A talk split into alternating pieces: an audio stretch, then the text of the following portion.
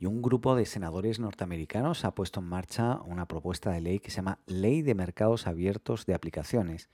y con la cual pretenden obligar a tanto a Google como a Apple a revisar su modelo de negocio eh, de sus tiendas online, ¿no? En principio con el fin de terminar con su monopolio o también podríamos llamarlo duopolio, ¿no? porque son dos, Google y Apple en este caso. Esta propuesta se centra sobre todo en que Apple y Google acepten lo que se llama técnicamente el site loading, eh, lo que significaría o traducido eh, sería algo así como que permitan que las personas puedan instalar otras tiendas conservando el sistema operativo original, de manera que se puedan instalar aplicaciones que no tengan por qué haber sido supervisadas o revisadas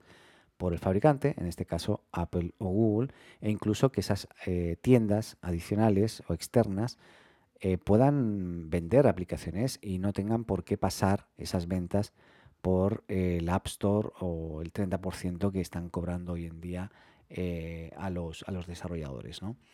En principio a los desarrolladores que venden más de un millón de dólares al mes, al menos en el caso de, Apple. ¿no? Eh, uno de estos senadores, el tal Richard Blumenthal, dice algo así como esta legislación derribará los muros anticompetitivos en la economía de las aplicaciones, dando a los consumidores más opciones y a las pequeñas empresas de tecnología una oportunidad de luchar. Así que bueno, eh,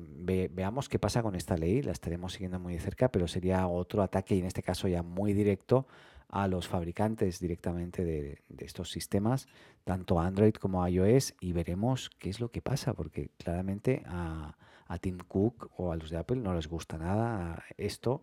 y han sido siempre muy reacios a que otras empresas puedan establecer en sus sistemas iOS pues aplicaciones que ellos no han supervisado con el argumento que a mí me parece muy loable de que las aplicaciones de esta manera pues pueden ser al ser supervisadas pueden evitar que haya más aplicaciones